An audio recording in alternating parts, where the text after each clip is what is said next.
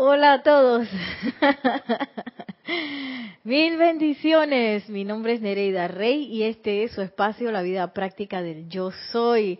Muchas gracias a Yari, Yami, Nelson en controles.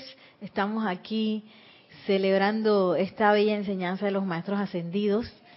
Eh, la magna y todopoderosa presencia de Dios yo soy en mí. Reconoce, saluda y bendice a la presencia de Dios yo soy en todos y cada uno de ustedes. Yo estoy aceptando igualmente.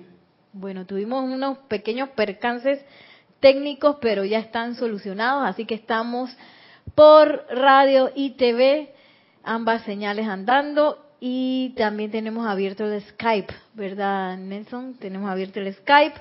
Pueden enviarnos sus preguntas, sus comentarios acerca de la clase por nuestro contacto Serapis Bay Radio. Como siempre, si quieren pueden enviarme correo electrónico nereida.serapisbay.com. Con mucho gusto los estaré recibiendo. Y bueno, aquí está un poco la el resumen de la clase pasada que hemos estado hablando de suministro, dinero, eh, trabajo, servicio, miedo, eh, amor, todo lo que tiene que ver con este aspecto, que a veces uno, yo digo que por mucho tiempo se ha tildado este aspecto quizás económico de suministro como algo fuera de la parte espiritual, porque tú sabes que espiritual no tiene nada que ver con eso. y no es así, claro que sí tiene que ver. De hecho, en la conciencia hasta tenemos esa idea de que la gente bien espiritual debe andar por ahí en chancleta, sin zapato, con unas túnicas derruidas. Estoy segura que el Maestro Ascendido Jesús no andaba así y a veces pensamos que él andaba así. Él tiene que haber andado bien guapo, bien limpio y con zapatos. Yo no sé qué usarían en aquel tiempo cutarro, qué, qué tipo de sandalias usarían, pero estoy segura que esas sandalias estaban limpias. pero a veces pensamos que no, que, el Maestro Ascendido Jesús andaba por ahí empolvado, ¿sí o qué? Con esas túnicas que quién sabe de cuándo las tenía puestas. y no creo, no creo que haya sido así. Y bueno, ese es el momento de empezar a tumbar esos conceptos que uno tiene, que a veces están metidos por ahí en el mundo etérico de uno y no lo dejan avanzar. Esos son de esos lastres que hay que dejar ir. Y bueno, aquí está un poco el, eh, la idea de lo de la clase pasada, en donde hay preguntas bien importantes preguntas de conciencia que uno se debe estar haciendo. Eso es, yo creo, es parte de la educación de este tiempo, en donde uno en vez de estar diciéndole la cosa a la gente y que, oye, mira que está pasando esto, esto y esto, a veces con preguntas de conciencia la persona llega a esa a esa conclusión de que, oye, tú sabes, está pasando esto y esto y esto, y yo cómo estoy reaccionando ante esas cosas que están pasando. De hecho, no estoy reaccionando, de hecho, no lo había pensado. y así nos vamos, un poco el método socrático. Entonces, ¿qué son las preguntas? Una de las que me acuerdo Jorge siempre nos mencionaba como las preguntas primigenias, esas que te tienes que hacer de primerito, ¿qué es lo que yo quiero? ¿Por qué? ¿Por qué me debo preguntar eso y por qué lo necesito tener bien clarito? Porque la presencia de Dios yo soy nos está descargando una corriente de vida. Ahí va energía, va suministro, va de todo. Entonces, si yo no sé qué es lo que yo quiero, ¿qué pasa? Bueno, la primera dice, ¿qué es lo que yo quiero? la que está en azul, la primera pregunta. se le fue, se le fue. ¿Qué pasa si yo no tengo esa eh, respuesta bien clarita? Eh, toda esa energía que, que se envía no la estoy utilizando, no la no estoy ni usándola ni para mí, ni obviamente ni para servir, ni para el bien de nadie. Y, es pérdida. Y muchas veces andamos así en automático.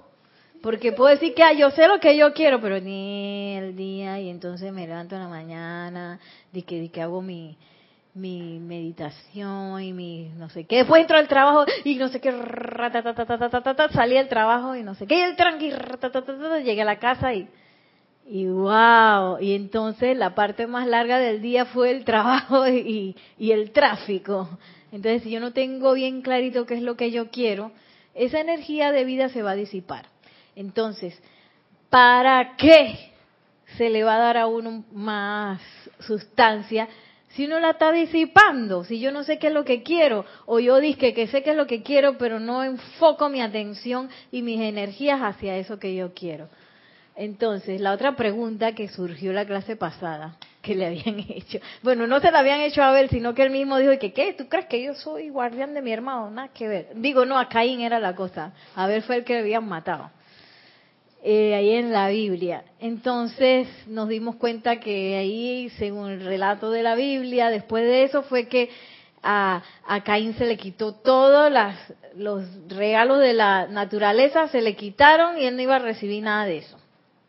Entonces, de ahí, bueno, yo deduje que esa pregunta es bien importante porque yo debo hacerme esa pregunta, esa pregunta del amado Maestro Ascendido Pablo el Veneciano y yo quiero ser guardián de mi hermano, hmm, quiero yo realmente ser eso.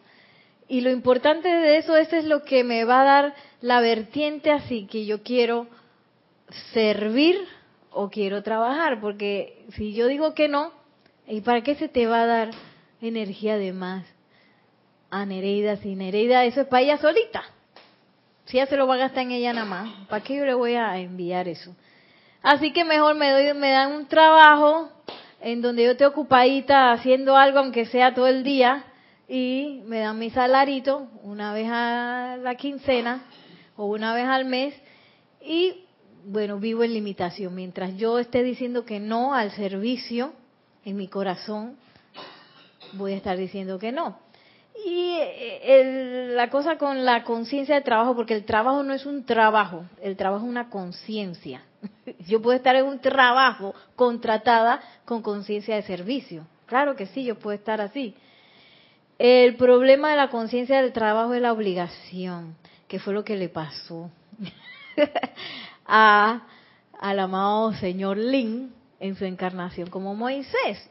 Y él estaba creyendo que estaba aquí en la del servicio. Claro, yo quiero ser guardián de mi hermano. Voy a llevar a mis hermanos hacia la tierra prometida pero tin, tin, tin, tin, tin, lo hizo con la conciencia del trabajo. tengo que hacer esto de todas maneras. Yo tengo que llevar ese pocotón de gente, ya yo dije que sí. Tengo que llevar ese pocotón de gente aunque me caigan mal y me tienen vuelto loco y me tienen así eh, sacado de quicio, pero tengo que llegar a la tierra prometida llevar este poco de gente necia para allá. Y entró en la conciencia del trabajo a pesar de que él creía que estaba en la conciencia de servicio. ¿Vieron qué truco ese? y a veces uno pasa la vida y pasa la encarnación y pasa la encarnación y uno anda en automático y no se ha dado cuenta que anda en la conciencia de trabajo. Y esa conciencia por naturaleza va a traer limitación. Y y bueno, yo puse ahí un salario, porque el salario es para mí también la, la definición de, de, limitación. ¿Por qué? Porque te dan un salario que te van dando como el chorrito eh, quincena tras quincena o mes tras mes. ¿Y qué pasa si tú quieres hacer cosas que no te alcanzan con el chorrito? El chorrito o el salario. Ah, y aparece chon, chon, chon, chon, chon el miedo, ¡ah! como nos decía eh, el maestro ascendido Serapis B la clase pasada. Ustedes no tienen idea del miedo que le tienen a las cuentas y el miedo que, que surge por, por, la ausencia de suministro o porque a mí se me ocurre una cosa que yo veo mi, mi cheque de mi salario, veo mi cuenta en el banco y no coincide la cifra que tengo aquí con lo que yo quiero. Entonces, ¿qué hace uno? Ay, no, yo no creo que no voy a poder porque el salario no me alcanza. y para eso tenemos que volver arriba. ¿Qué es lo que yo quiero? ¿Y para qué lo quiero? ¿Qué es lo que yo quiero realmente? Y miren que justamente me pasó, ahora yo caí en cuenta esta semana, con un proyecto que yo tenía en mi mente de un festival de coreografía que yo quería hacer. Y bueno, surgió porque a mí se me ocurrió que no, los niños hay que ponerlos a coreografía porque esa es la parte más rareza del aprendizaje de la danza y porque es la que te pone a crear. Y entonces, eh, un, un año lo hice interno con los mismos niños que estaban ahí. Y bueno, las vicisitudes fueron extraordinarias. Yo no pensé que se lo iban a tomar tan en serio. Eso era que sí, porque mi coreografía? Y en esa seriedad se peleaban unos con otros. Dice que este no quiere hacer lo que yo digo. y era súper cómico, pero me di cuenta de que, oye, a ellos les importa. Hmm. Entonces el proyecto fue creciendo, pero en mi mente estaba la idea de que, ay, yo no tengo presupuesto para hacer otras cosas que yo como yo quisiera hacerlo. ¿ah? Yo decía, no tengo presupuesto. Porque el presupuesto dice tanto al año. El proyecto se le da tanto al año. Entonces yo decía, mm, no alcanza. En mi cabeza limitada, en mi cabeza salariada, con conciencia de trabajo. Eh, hasta que, bueno, yo digo que, que también la presencia tiene sus formas de hacer las cosas, porque a pesar de mi testarudez eh, de carencia, llegó la oportunidad de que, oye, sale un fondo de un fondo que está dando una institución y no tenemos qué proyecto presentar y que festival de coreografía este es el proyecto ah, ya la vida, pero hay que entregarlo mañana. Y que no importa. Y que ahí va. Y entregamos el proyecto y nos ganamos el fondo. Entonces, ahora, esa idea que yo tenía, me da risa porque ayer, eh, eso comenzó la semana pasada, el festival, no me acuerdo, no, con mayo comenzó el festival. Y entonces yo dije, Ayala, lo logramos, porque mi idea era no solamente que bueno, están los niños, crean su coreografía y ¡prum! la presentan. Esa es una parte. Yo quería invitar gente de otras academias que, que no solamente eh, porque siempre hacemos eso en, ahí donde, donde laboro. Hemos hecho muchos talleres, invitamos gente de otras academias, pero ¿qué pasa? Llegan todos y se quedan en sus grupitos y nadie conoce a nadie, porque yo estoy con mi grupito, mi amiguito y no sé qué, y que, ay, no, yo quiero que se mezclen y se conozcan y, y sepan las diferencias de cada uno.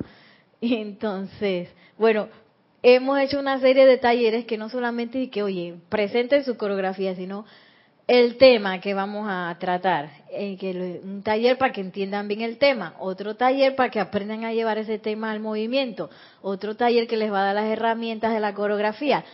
El taller que fue ayer fue el de expresión corporal, porque a veces dije, bueno, tengo la idea de la coreografía, la hice, pero la expresión cero. Así que los pasos dicen, que eso fue lo que nos pasó el año pasado, que me decían, ¿y qué esos niños? Porque están como bravos. Y es que ahí no sé, como que la presión quedó tan en cero que parecía que estuvieran todos enojados. Y es que, ay madre, no sé qué pasó. Entonces, bueno, incluimos un taller de eso, cómo se ilumina la coreografía, etcétera, etcétera, etcétera. Pero en mi cabeza estaba la idea de que, ¿tú sabes qué? No hay plata. Hasta que surgió la oportunidad. Y ahora esa idea de no hay plata se quedó tan atrás que yo por qué decía eso? ¿Por qué? ¿Quién decía eso? Nereida la asalariada, Nereida la limitada, porque a veces nos, nos, nos envolvemos dentro de las posibilidades de lo que aparentemente tenemos. Eso es lo que pasa. Y la palabra y la pregunta, ¿qué es lo que yo quiero? Le decimos adiós, porque es que no coincide con lo que yo tengo ahora mismo. Y es al revés, el camino es totalmente al revés. La descarga del yo soy tiene que ver con, cuán, con cuánta decisión yo asuma qué es lo que yo quiero y con cuánta decisión yo asuma mi servicio de amor y con cuánto amor yo dé ese servicio. Entonces ahí se, la se da la descarga de esa opulencia que mucha gente anhela, pero que quizás no sabe que el camino es de adentro para afuera o de arriba hacia afuera. Miren cómo nos dice el maestro ascendido Serapis Bey. No hay ser humano en la creación que pueda interferir con ustedes en cuanto al suministro de dinero y de todo lo demás que requieren cuando ustedes se levantan en unicidad con su presencia y mantienen la atención allí. Sí, porque eso es lo que pasa. ¿Qué le pasó a, al señor Lin cuando era Moisés? Él llegó hasta aquí. Él dijo, sí, yo voy a llevar a esa gente a la tierra prometida. Voy para allá. Pero cuando llegó aquí, se encontró con sus hermanos, con su tercer templo. se quedó ahí, se quedó con la apariencia de sus hermanos.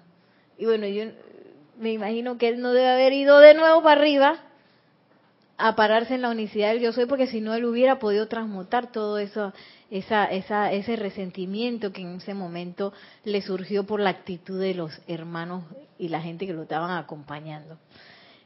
Por eso es que a veces nos quedamos hasta aquí. Y se nos olvida que es la presencia yo soy la que está descargando todo el camino.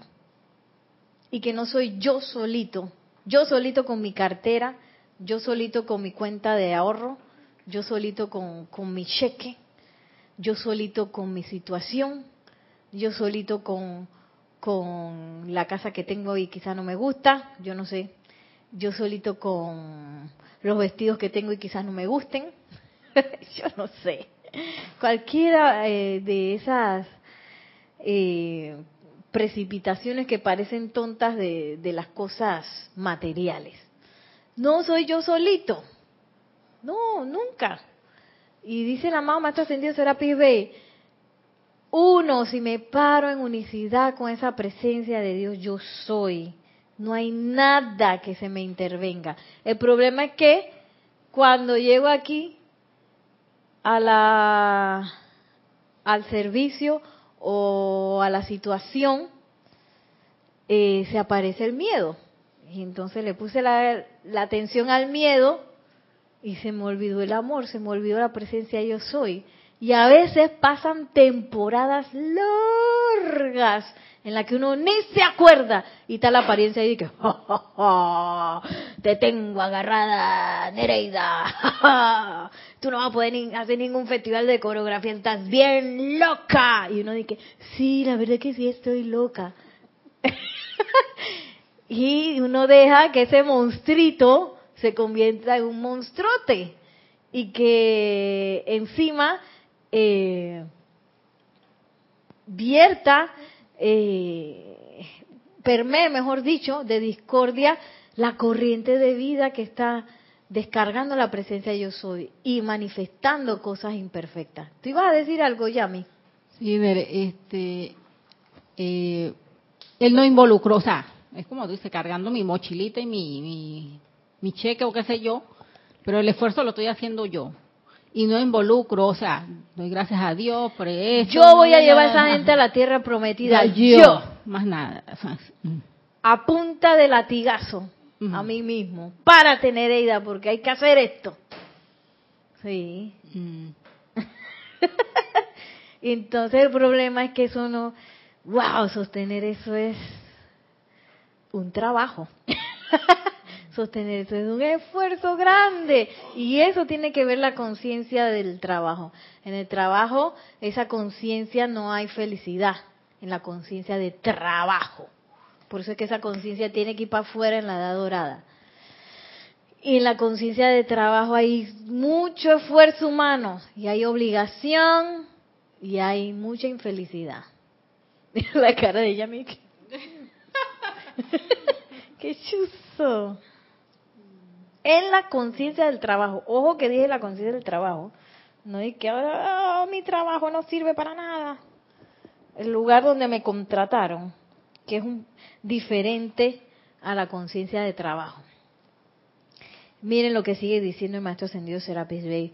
Oh, los mensajeros le han suplicado a la humanidad que rehúse aceptar las apariencias del mundo. Sin embargo, no ha tenido éxito en ello. Amados míos, ¿tratarán ustedes eh, de hacer esto? Nosotros tenemos que ayudarlos a ustedes a alcanzar la victoria. Ahora permítanos vigorizarlos para que lo hagan. Oh, no vacilen ya más. Entren a la ley de vida. Déjenla asumir su dominio y sus suspendan toda vacilación humana, mis preciosos, con este poder divino y presencia, la inteligencia y el poder del universo palpitando en sus corazones y moviendo sus cuerpos de un lado al otro, entonces no hay nada de la creación humana que pueda interferir con la vertida de la presencia para producirlo en su mundo. Es imposible que ustedes fracasen en esto. Entonces, bien importante saber qué es lo que yo quiero, porque eso me va a dar a mí el rumbo. Y sostener eso que yo quiero. Y que a la hora que surjan, porque van a surgir, claro que sí, sugestiones internas y externas, por fuera y por dentro. Porque a veces ni siquiera te lo han dicho por fuera, pero tú por dentro es que, ay, no, eso está como bien extraño. Creo que esto no va a ser posible. A veces ni siquiera, porque a mí nadie me dijo que no había plata para el festival. Nadie me lo dijo. No, nadie me lo dijo. Y bueno, como al tercer año sí me lo dijeron, pero este de todas maneras la única manera de enfrentar esas sugestiones que van a aparecer es regresar a ese uno sin vacilación sabiendo que ese poder divino y presencia, inteligencia y poder del universo está palpitando en nuestros corazones. Y eso podemos decir, ah, pues eso ya lo hemos dicho un montón de veces, que la, oye, la presencia yo soy, yo soy, está en mi corazón, ahí está el poder del universo, lo tengo en mi corazón. Y viene una cosa tan tonta como, como la plata, o, o viene una cosa tan tonta como una apariencia de, de salud que yo misma creé y uno dice que sí amo, sí amo, bajo la cabeza, sí tienes razón. Y se me olvida qué es lo que yo quiero y mi vía de servicio.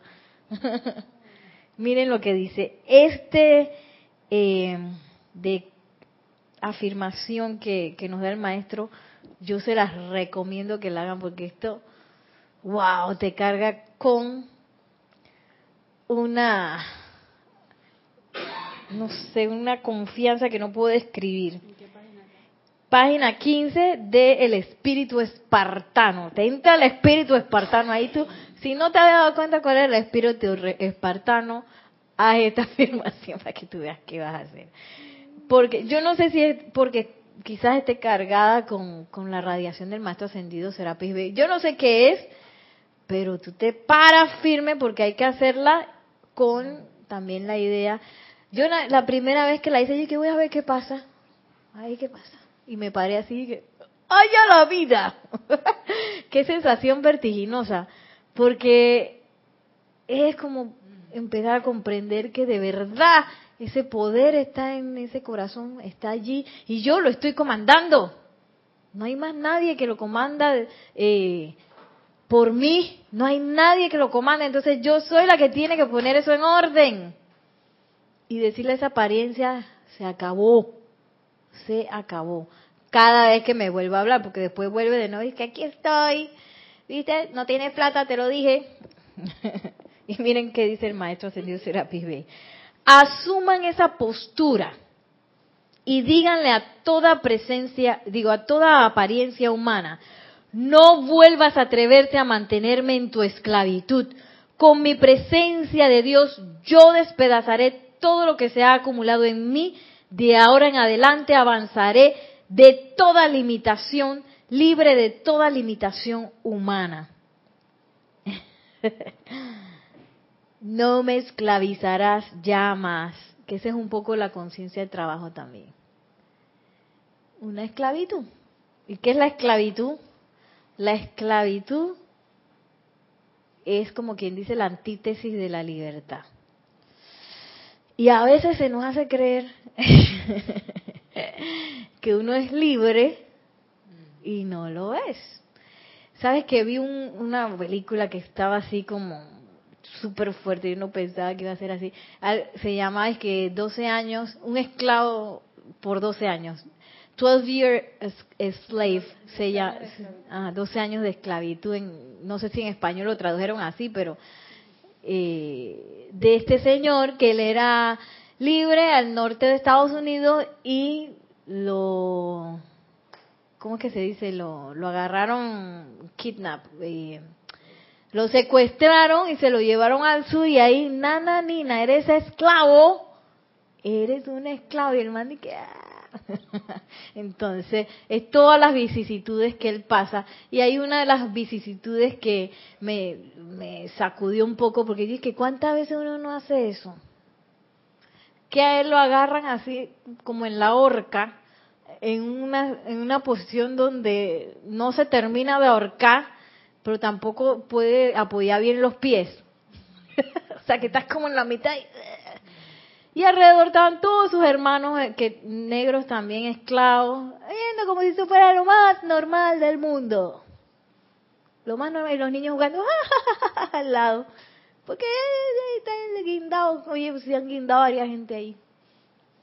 Entonces eso ahora a la vista de nosotros y que no sé cuántos años después y que, ¿ah? Uno se queda y que ¿por qué nadie hizo nada? Pero a veces uno ve a su hermano así ahorcado en limitaciones financieras. A veces uno ve a su hermano ahorcado también ahorcándose en una apariencia de salud. Y uno no hace nada, porque es que lo normal es que la gente ahora le dé cáncer y lo normal es que la gente no tenga plata y que la gente, tú sabes, la crisis económica, eso es lo normal. Pero es que esa escena está cargada de miedo, porque los, los hermanos lo veían, no decían nada, pero tampoco se veía en algunos que sufrían por eso, pero sabía que el que se atrevía a irlo a ayudar, le iban a... Iba, iba a tener ese mismo castigo. Claro, porque piensan en la en la encarnación, como la encarnación, que eso es lo que me encantaba de... Ustedes eh, leyeron esa parte de la firma de, la acta de, de independencia de Estados Unidos que sale en el libro de los maestros ascendidos, no me acuerdo cuál, pero que se dice que el maestro ascendido San Germain dijo ahí, firmad, porque si a uno de ustedes, bueno, esa es mi versión, si a uno de ustedes eh, lo ejecutan, nacerá otro hijo de la libertad, levantar la antorcha, porque a veces creemos que no, que mi encarnación y mi cosa, que era un poco lo que pasaba, imagínense, gracias Padre que ya no tenemos que pasar por eso y no, de que si yo ayudo financieramente a mi hermano con un decreto no nadie me va a ahorcar ni nada, ni me van a quemar en ninguna hoguera, pero, y a pesar de que todo eso ya no está, todavía tengo el miedo de, de ayudar a mi hermano, de servir a mi hermano. Y lo dejo ahí ahorcándose en, lo que sea que yo perciba que es su limitación. ¿Te ibas a decir algo, Yami? Sí. Eh, de servir, hablando, vamos a decir, en lo laboral, en este, este aspecto, ¿no? O en lo familiar también, ¿o no? ¿Cómo así? No entendí la pregunta. De repente, o sea, ¿qué es servicio? Ajá, el servicio, decía, el trabajo. En lado de acá sería el trabajo. Gracias, gracias por preguntar eso, porque a veces creemos que el servicio es, son en mis horas laborales, que el servicio es de que de 9 a 5. No, el servicio es todo, me desperté, me encontré con mi esposo, con mis hijos, con mi mamá, mi papá, luego hice tal cosa, hice un mandado, me estaba en el tráfico. Todo ese tiempo es tiempo de servicio, porque la presencia de Dios yo soy no se prende y se apaga. Y que bueno, se prende de, 9 a 5, después se apagó, chao. Y entonces se prende de nuevo y que cuando estoy meditando, no. esa corriente está vertiéndose 24/7 a través de nosotros. Entonces el servicio no es mis horas laborales, laborables, mi servicio es siempre, siempre, siempre, siempre. Entonces yo puedo escoger en todo momento de mi vida si yo voy a trabajar o voy a servir. Porque a veces uno va a las, a las eh, reuniones familiares por trabajo, por obligación, y que, que si no voy ya le voy a escuchar la boca a mi mamá que me va a decir, sí, porque no viniste a la reunión. ¿Sí? Y a veces uno puede optar de que, bueno, no voy a ir por obligación. O puedo optar de que, ¿tú sabes qué? Voy a, a servir en esa reunión. Pase lo que pase, yo voy a servir. Y las cosas cambian. Y hasta uno encuentra esa, esa felicidad que nos habla el amado señor Lin, pensando en, enfrentándose a las situaciones de esa manera. ¿Tú ibas a decir algo? Ah. Eh, entonces sigue diciendo el maestro ascendido Serapis Bey, después de que desbaratamos la, la limitación humana esta. Debemos desbaratar este poder de creación humana que ha mantenido a la humanidad sometida a su esclavitud si ustedes se unen a mí esta noche, al tiempo que están aquí escuchando, si se unen a mí con sus sentimientos y dejan que este poder sea descargado de sus mentes, cuerpos y mundos de actividad, entonces esta noche todo será despedazado, ustedes se levantarán por las mañanas libres para siempre. Wow. Y ese es un poco lo del espíritu espartano que no solamente es que yo hago el decreto, sino yo lo hago con toda la conciencia que de la cual habla el maestro ascendido Serapis Bey aquí. No solamente que me paro y hago el decreto, no, me paro y si no entiendo o, porque yo lo que sentí un poco, llega a decir una palabra panameñísima, pero no la voy a decir, eso que, que a veces uno está como medio asustadito cuando yo me paré a, decir ese decreto, no sé, como que me entró una tontería que yo estoy segura que es la personalidad, que es que, ay, pero es que no, no ¿cómo así que yo me voy a enfrentar a eso? Y yo no sé qué locura ahí me dio, que es como... Pero es que está la esclavitud del miedo. Esa es la esclavitud, ahí está la esclavitud. ¿Cómo así que yo voy a tener la potencia para hacer eso? Ey, sí la tengo, sí la tenemos, todos la tenemos. Y, yo puedo, claro que yo puedo emitir ese decreto con todo el poder que se requiere para romper todo. La cuestión es que yo soy la única que puede enfrentar esas cadenas. y las tengo que ver. Y entra todo lo que tienes ahí, qué es lo que yo quiero, quiero ser el guardián de mi hermano porque ese decreto no solamente va a ser para uno, sino que eso también es un servicio que al dar al, cambiar esa conciencia se va expandiendo, aunque no te a voz populista. Exacto. Pero al ir, al, siento que si uno va cambiando, el entorno de uno también se puede ir expandiendo. Sí, porque si no uno se queda aquí en esta parte de la respuesta por mucho tiempo y esto no pasa nunca. Me puedo quedar, ah, ya yo sé lo que yo quiero, yo quiero servir y se me ocurrió un proyecto y el proyecto se quedó ahí. Y lo voy dejando atrás porque es que, tú sabes, ahora mismo no tengo el tiempo, no tengo la capacidad, no tengo el dinero, no tengo no sé qué, no te... Y lo dejo ahí en qué es lo que yo quiero, se queda ahí. Esperando, porque yo no me he atrevido agarrar esa creación humana que me está diciendo que yo soy una limpia, que no tengo la actitud, que no tengo la capacidad, que no tengo, no tengo, no tengo, no tengo, no tengo, qué sé yo, locura. Me quedo ahí porque es que me... Sí, y, sigo ahí en, la parte esa del tipo horcado que ni me termino de ahorcar, ni me termino de poner de pie y quitarme la soga. ¡Qué locura! Esa es una etapa bien loca y, y, y es la, la etapa de la esclavitud, porque a diferencia del señor que estaba guindado ahí en la película, yo tengo la espada en mi mano para hacer así de ra y cortar eso ya. No tengo que esperar de que 10 años, el próximo año, mañana. No, yo puedo hacerlo ya, agarrar esa espada y ¡zas! cortar eso ya. Y permitir que ese proyecto fluya. Porque a veces hasta empezamos a pensar, esto porque me estoy acordando de otros proyectos que tengo en mi mente, que, que a veces se te ocurre esta idea fantástica, ay, yo creo que va a ayudar a mucha gente, y pero viene el miedo y, que, y ahora cómo le digo a la gente, y cómo voy a conseguir los inversionistas, o quién sabe qué cosa que es lo que necesito. Y empieza la tontería a hablar, el esclavo empieza a hablar.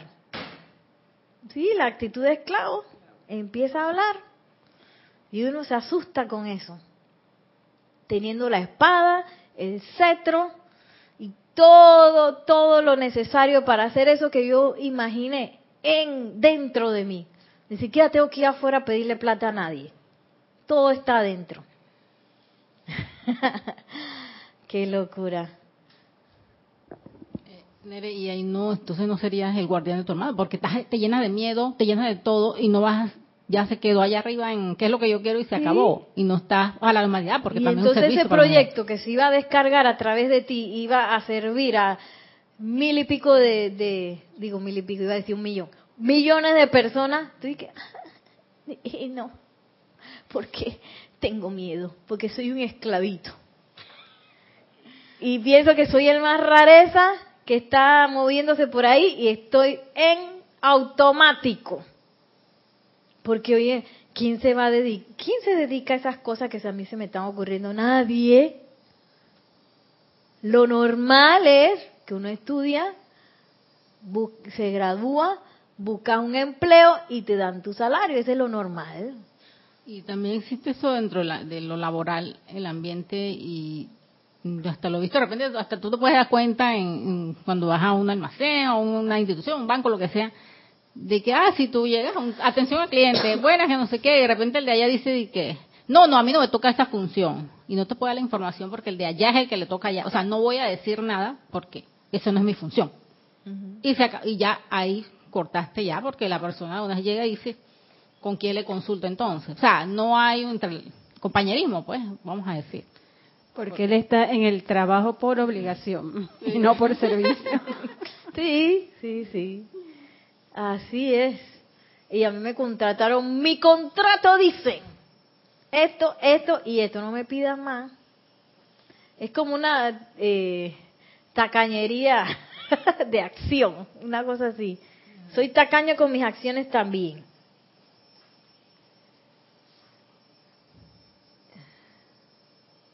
Bueno, vamos a, dejar aquí al maestro ascendido Serapis Bey. Hay tres decretos que son tan rareza, bueno, afirmaciones que el maestro da aquí en este libro, que son tan rareza hacerlas juntas.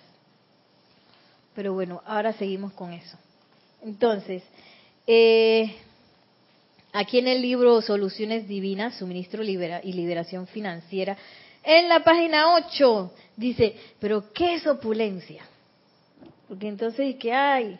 Este, ¿qué es opulencia? Porque eh,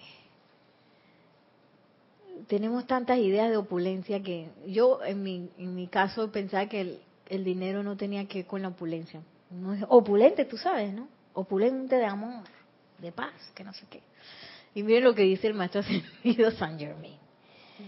En o hay gente que piensa que la opulencia solamente es dinero. Dice el maestro ascendido San Germain, ¿qué es opulencia? Tomado el libro Instrucción de un maestro ascendido. En esta magna presencia creativa y principio se encuentra la eterna opulencia omnipresente. A lo que me refiero al hablar de opulencia es a dinero, amor, luz, el poder eterno de la actividad, la paz y la armonía de la misma cualidad y plenitud que se encuentran en la magna presencia yo soy o el corazón del grande y poderoso silencio del gran sol central. ¿Qué significa opulencia? Lo es todo, todo todas las virtudes, todos los dones divinos, toda la energía todo, o sea, porque él está hablando de, todo, amor incluye todo, así que es un todo. Es yo soy. Es el yo soy, exactamente. Es el yo soy. Pero entonces yo no me creo que yo soy el yo soy. Yo creo teóricamente que, ah, sí, ya yo sé que en los libros yo lo leí, tú sabes, yo decreto a veces, pero yo no termino de internalizar que yo soy esa presencia yo soy, que la presencia yo soy, si bien en la lámina está ya por ahí arriba, la conexión que yo tengo es que, que somos uno. Y no es que yo estoy acá toda perdida y la presencia de Dios está por allá. No, yo soy esa presencia y porque yo soy esa presencia, yo soy capaz de descargar todo lo que yo requiera para hacer lo que yo quiero, para hacer para servir a mi hermano, para ser feliz. Yo soy capaz de todo eso porque yo soy esa presencia de Dios, yo soy. Y no se queda nada por fuera, dice que, ay, bueno, este, como soy la presencia Dios, tú sabes, en amor, puedo descargar todo el amor del mundo y la paz y todo eso, pero el dinero, ah. o puedo descargar todo el dinero del mundo, pero estoy sin amor, sin salud, sin... No, no, es el pan completo. el pan completo y el gran sol central, dice aquí, el gran sol central. Sea que yo no estoy desconectado de la fuente primigenia. Pues a veces nos creemos y que bueno, eso se trata por allá. Y después viene la presencia yo soy individualizada y después vengo yo aquí en este mundo de la forma que estoy fregada. A veces uno piensa así, no, la conexión es eh, constante. La única manera de interrumpir esa conexión como es.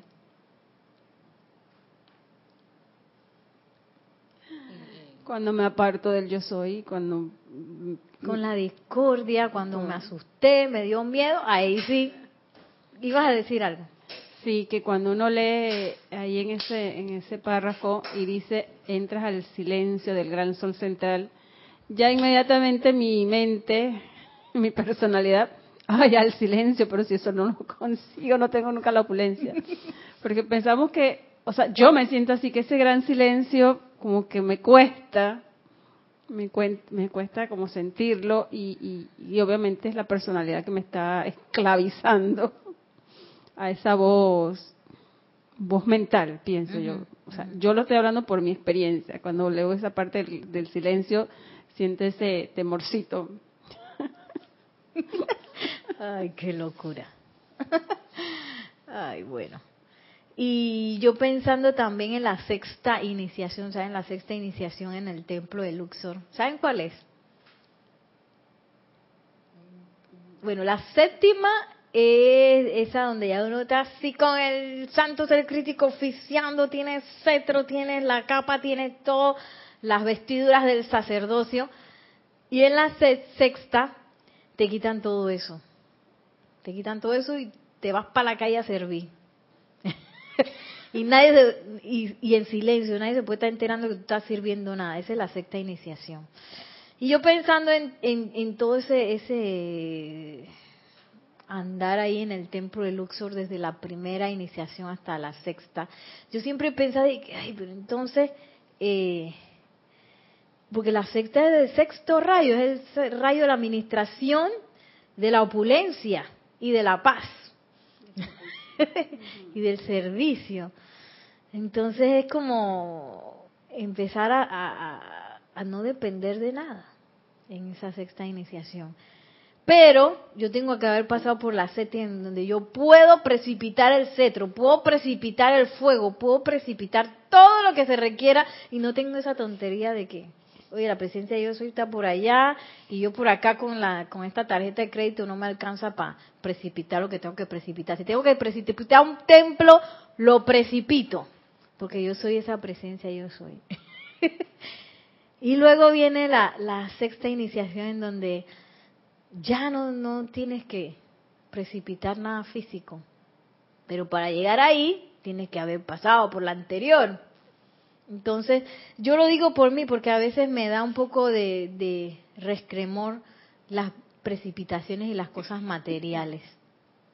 Pero si todavía se requieren, todavía mi servicio requiere que, que haya eso, y el servicio incluye que yo esté cómodo o cómoda, que eso que tengo un techo, un techo bajo la casa, no, un techo sobre mi cabeza, un techo sobre mi cabeza, un lugar donde yo pueda descansar donde yo me pueda sentir segura, donde pueda una comida que me haga sentir saludable. todo, todo eso incluye el servicio. Entonces el hecho de que yo esté enfrentándome a las limitaciones de las cadenas que me impiden eh, manifestar esas cosas, no tiene nada de malo. De hecho, es parte de mi recorrido. Si yo quiero ascender, si quiero ser uno con la presencia yo soy, es parte de mi recorrido enfrentar esas cadenas. Con toda la fuerza eh, que eso requiere. Y si siento que no tengo fuerza, pues aquí el maestro ascendido Serapis Bey, miren lo que dijo aquí, y uno se lo puede decir, maestro, tú dijiste esto, así que ayúdame. Dice, nosotros tenemos que ayudarlos a ustedes a alcanzar la victoria.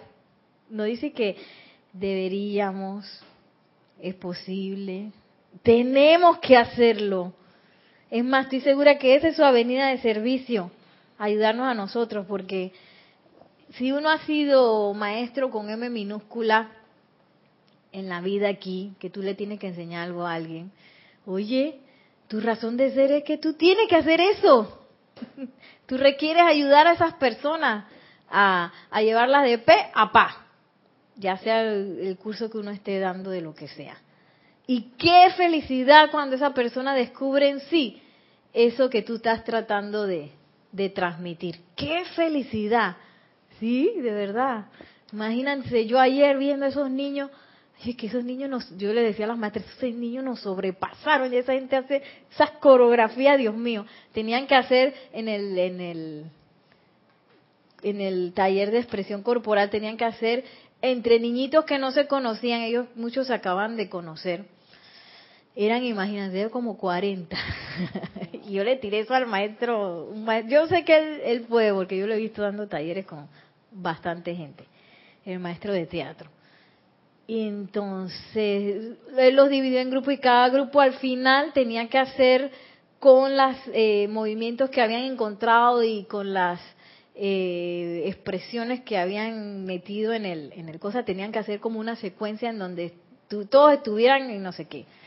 Y las cosas que salían, yo dije, oh my God, a una la levantaron así hasta arriba y después bajaron y todo el mundo se cayó, esa era la, porque cada uno tenía como que interpretar un sentimiento diferente. Uno era la tristeza, el otro era la ira, el otro la felicidad, y así se iban, ¿no? Y yo dije, eso sobrepasó todo lo que yo hubiera podido imaginar cuando a mí se me ocurrió el festival de coreografía, lo sobrepasó, y eso se me fue de las manos, ya eso entró en otra cosa con vida propia. Porque los niños captan y son más abiertos al instante que le presentas algo nuevo ellos no limitan, ellos no se esclavizan. Yo puedo. y debemos volver, ahí es donde como que devolvemos a ser como niños, porque esa parte, pues esa parte de que si cuando eras niño todo era una aventura y todo es nuevo y, tu mente está con, como una esponja absorbiendo y no tiene ese sentimiento de limitación que tenemos ya de, de adulto, que nos, que nos ha alimentado de adulto. Entonces esa parte de, los niños, por eso es que les sale, les sale espontáneamente y, esa creación, o sea, le están dando, como dice el maestro, nosotros tenemos que ayudarlos. Ahí tenían un maestro que los ayudó y ellos crearon. Crearon. la manifestación. Pero mira que para ellos también fue un proceso, porque un par de talleres atrás tenían qué vergüenza. Y una de esas, una de que yo no lo voy a hacer porque tengo vergüenza. Y casi la mato porque era una mía. y es que, ay, no puede ser, como que tiene vergüenza. Pero de ahí a, cómo se veían ayer, eso fue otra cosa. Y claro, quizás no sé si, si su trayecto sería más rápido que un adulto. Claro, un adulto que nunca ha hecho nada sería otra cosa diferente, ¿no? Que un adulto que, que quizás sí hace arte, pero bueno eso ya pasó a otra cosa que yo nunca me hubiera imaginado. Porque a veces creemos también que esa idea que, que nos viene, o que yo la tengo que hacer solito, o, o sostener solito, o que yo tengo que dominar todo el plano de la idea que, que, me llegó. Y no es así. Eso déjalo fluir. Lo único que yo tengo que hacer es descargar las corrientes de la presencia de Dios yo soy para manifestar eso que yo quiero. Es lo único que yo tengo que hacer. Y aparecen las personas, el suministro, los medios, las maneras y, y llega un momento en que eso sale y es un bebé, pues un bebé que se rasca solo y crece y se alimenta y se reproduce. Sí. Pero si yo nunca lo paro, nunca hago el parto del niño, del chiquillo, a través de la presencia de Dios yo soy, bueno, la humanidad se queda sin esa bendición. Ahí en la, entre los, bueno, de, de lo que yo he leído y eso ahí mencionan también. Aquí. Sí, ajá, sí, en Soluciones Divinas. Y también dicen lo que es, digo, no solamente dinero, sino lo necesario, lo que requiero. Casa, comida, dónde estar, eh, vestimenta y, ¿no? Y de repente la gente se asusta. la gente se asusta para qué tú quieres, o sea, claro, saber para qué quiero esa ropa, para qué, no sé qué, unos zapatos. Y, Oye, ¿no? si la Eso- necesitas nada más para sentirte bien, porque tú eres, uno- porque uno, porque uno tiene un problema de inseguridad. Bueno, pero la necesito, pues. Si tengo que superar eso, de alguna manera lo tengo que superar. Y no es que por vestirme bien yo me voy a, superar un problema de inseguridad. Pero parte de eso, todo, no, no puede decir que yo soy segura por dentro y por fuera nadie se da cuenta o, o qué sé yo. No, la seguridad viene todo el paquete completo. Todo por dentro, por fuera, arriba, abajo, a los lados, adelante y atrás. es una se manifiesta completo o no se manifiesta. Después de eso, que ya yo manifesté eso, yo puedo ponerme la ropa que sea. Y ya eso está adentro, que es lo que pasa en la secta de iniciación. Yo puedo tirar los cetros, tirar los- yo puedo ponerme la vestidura que sea un saco de nequén y yo sigo siendo ese sacerdote del fuego sagrado. Este, y bueno, ya para terminar, ¿qué es lo que detiene? ¿Qué es lo que detiene eh, esa descarga de opulencia limitada? Nos dice el maestro ascendido San Germain, justo aquí, el primerito capítulo de Soluciones Divinas de Suministro y Liberación Financiera. Ya al final dice, déjenme decirles que con esa actitud, es la actitud de, de, de la autolimitación, en pensar que algo externo me, va a limitar. Déjenme decirles que con esa actitud lo único que han logrado es invertir toda la corriente de su energía vital, pues cuando ustedes invocan a la magna presencia yo soy, que es su casa del tesoro, y le piden este suministro, entonces ustedes descargan la inteligencia de su propia presencia y el poderoso yo soy a la acción. Noten ahora, acción, mis amados, es lo que ustedes requieren, porque todo aquello que esté quieto o estático no producirá el resultado deseado. En consecuencia, cuando ustedes invocan su presencia a la acción, sepan que esa presencia es la casa del tesoro. Luego a través de ustedes fluirá la corriente de energía y directamente desde su propio cuerpo mental superior, estas corrientes de energía llegarán a personas, lugares y condiciones para armonizar y producir esta descarga de energía y suministro que ustedes necesitan. Qué belleza, porque eso se expande así y lo va armonizando todo. ¿Quién sabe? Y esa descarga que yo estoy, yo misma me estoy limitando que, que, que, que solicitar, es algo que otra, otra asociación requiere para ser armonizada y que de ese, modo, de ese modo llegue a mí como un canal de suministro. Entonces, lo único que puede prevenir o puede cortar esa corriente es yo misma creyendo que algo la creyendo autolimitándome. Yo misma con mis cadenas.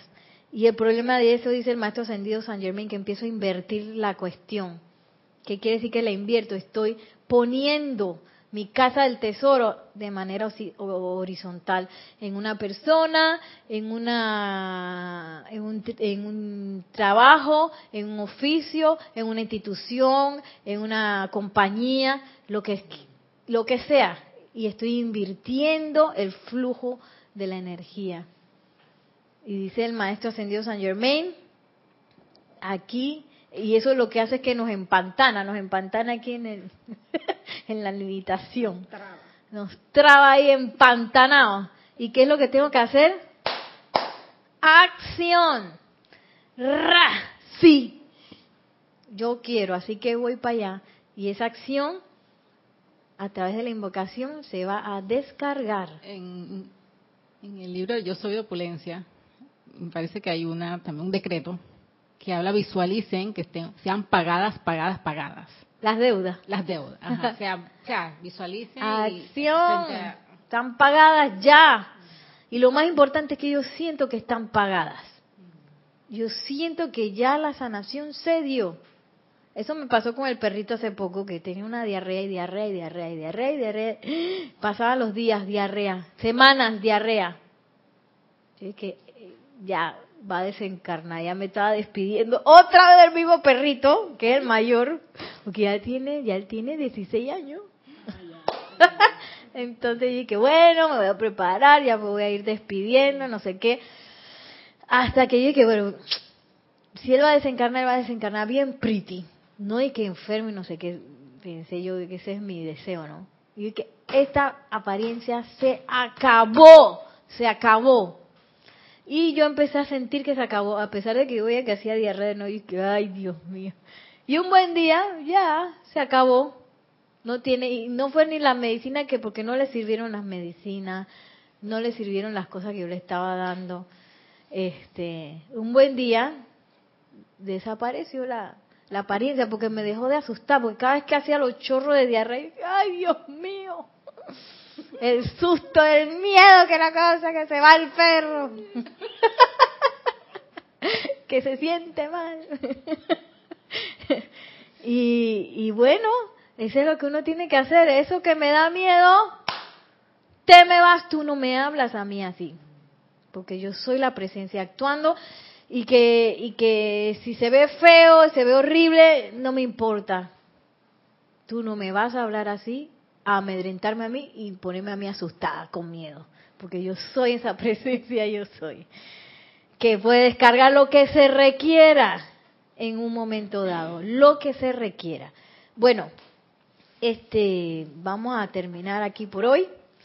Que la magna y todopoderosa presencia de Dios yo soy descargue su luz, su amor, su opulencia y su conciencia e inteligencia en a través de acá, alrededor de todos y cada uno de nosotros, de modo que nuestros planes divinos sean una realidad en nuestras vidas y todo el planeta se encienda con la llama de la ascensión, elevando, elevándonos a todos a una ascensión planetaria. Gracias y mil bendiciones.